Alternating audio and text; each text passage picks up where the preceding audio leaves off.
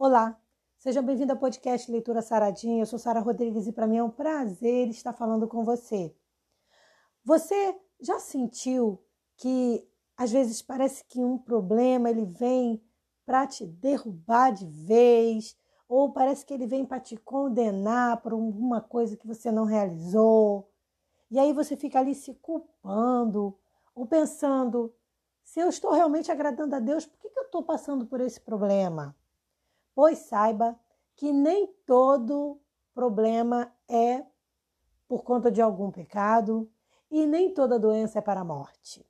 E é sobre isso o nosso podcast de hoje. Vem comigo!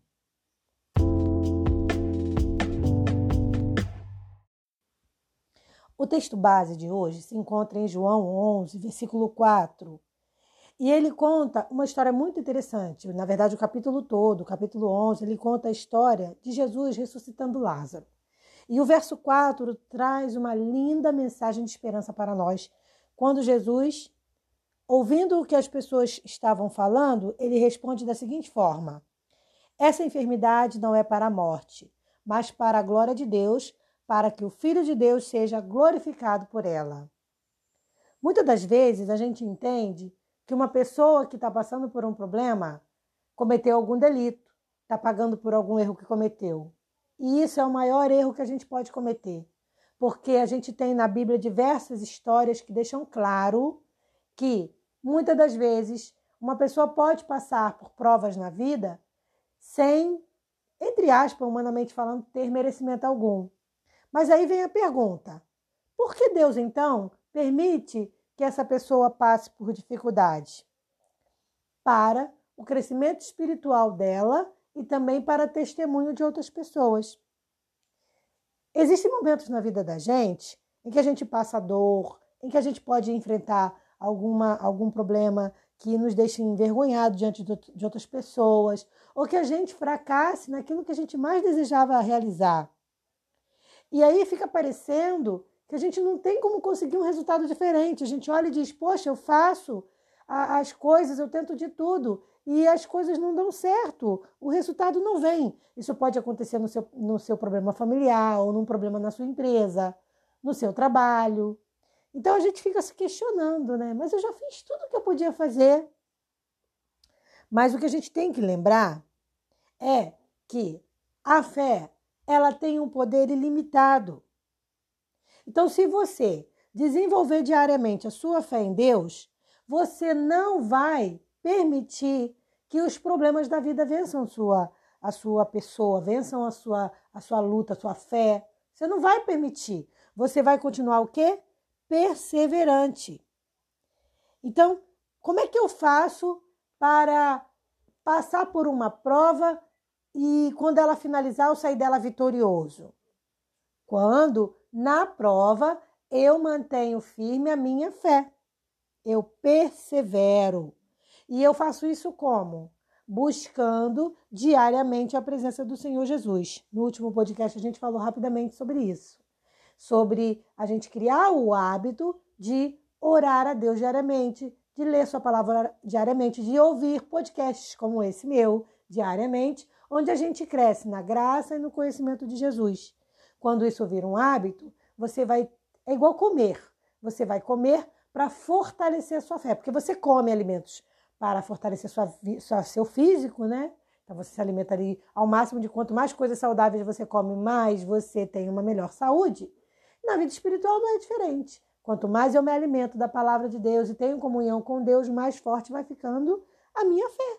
Obviamente, se eu não faço isso, a minha fé vai o quê? Esmorecendo, vai ficando fraquinha, vai até morrer.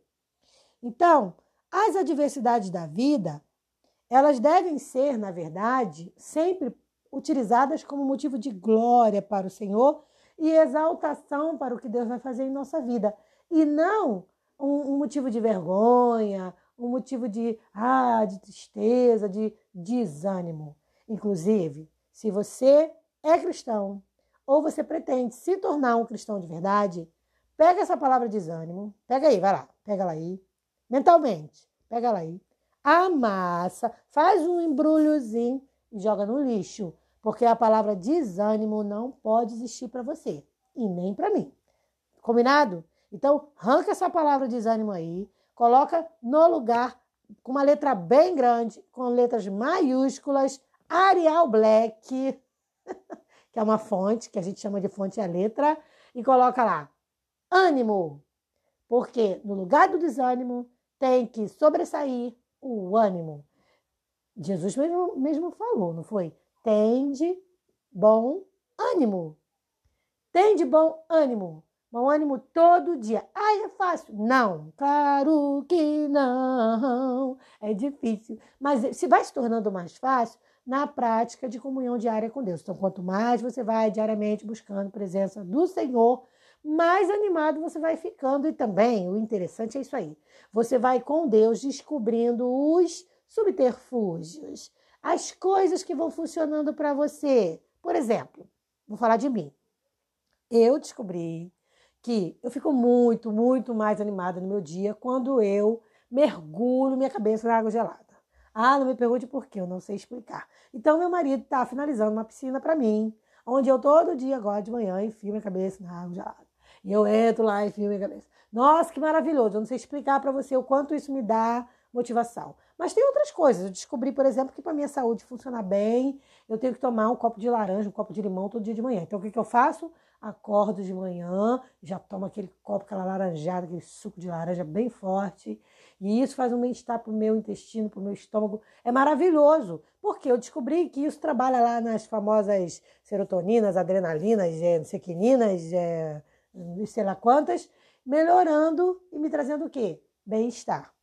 Então, quanto mais você se relaciona com Deus, mais você vai se conhecendo.